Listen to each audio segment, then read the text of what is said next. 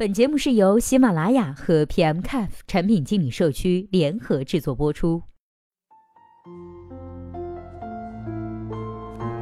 Hello，大家好，欢迎收听本期的节目。今天呢，要和大家来分享的文章呢，是知乎的指数产品经理鬼谷给我们带来的。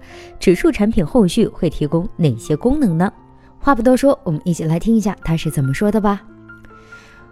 正好在做知乎的指数，冯大辉老师提到的知乎指数内测呢，就是本人在负责。目前呢，已经小范围发布测试。从我做数据产品的经验来看，这个指数类产品的一些总结吧。我们首先来看一下前期调研结论：一、微博指数是微博营销的 KPI 考核工具和营销的引导工具；二。百度指数是 SEO、SEM 公司和专业搜索引擎营销的人专业的工具，以及一些不专业的用户的分析决策用。三，谷歌趋势是媒体营销判断依据和搜索 SEO 的工具。从以上结果来看，指数产品很少是给普通用户用的，因为很少有比较明确的长期刚需需要通过指数产品来给出。用户的数据需求多是好奇的角度来使用指数产品，所以指数产品的核心逻辑就是营销类的需求。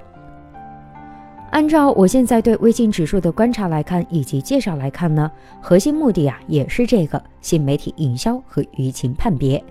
另外说一句，为什么明显是 B 端的需求会放在 C 端的发布产品中，而不是完全用在 PC 端的产品中？而且指数产品用 PC 端能承载的信息会更多，这个点呢有两个好处，我觉得，首先，为什么所有的指数产品都会有个 C 端的入口呢？就是指数产品必须本身具有公信力，才会有 B 端的需求和存在，也就是只有大家相信你，你才有价值。单从效率上来说，还是 PC 比较好，移动端展示图表的功能局限性实在是太强了。微信用的关键词检索来组织信息结构及猜测的核心计算逻辑，就是以文章和搜索的词频作为核心逻辑，然后对文章内容的权重进行区分计算，最终得出所谓的热度值。按照我对指数产品的理解，接下来呢，我来说一下肯定会后续提供的功能以及满足的用户需求。一、用户画像。数据产品分析出用户画像和在微信这种强社交环境和流量中心的结果准确度呢，肯定是不言而喻了。就是公式再不济，准确率也比搜索引擎的指数产品准确。这是一个营销方向和落点判断的一个极其核心的功能。在前提判断没有错的情况下，这个功能呢肯定会有。二，话题或者是内容排行榜。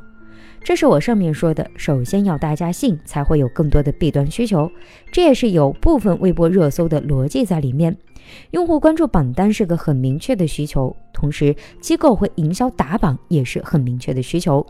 但是微信的核心逻辑是去中心化，这种榜单实际上又造出来一个中心化的东西。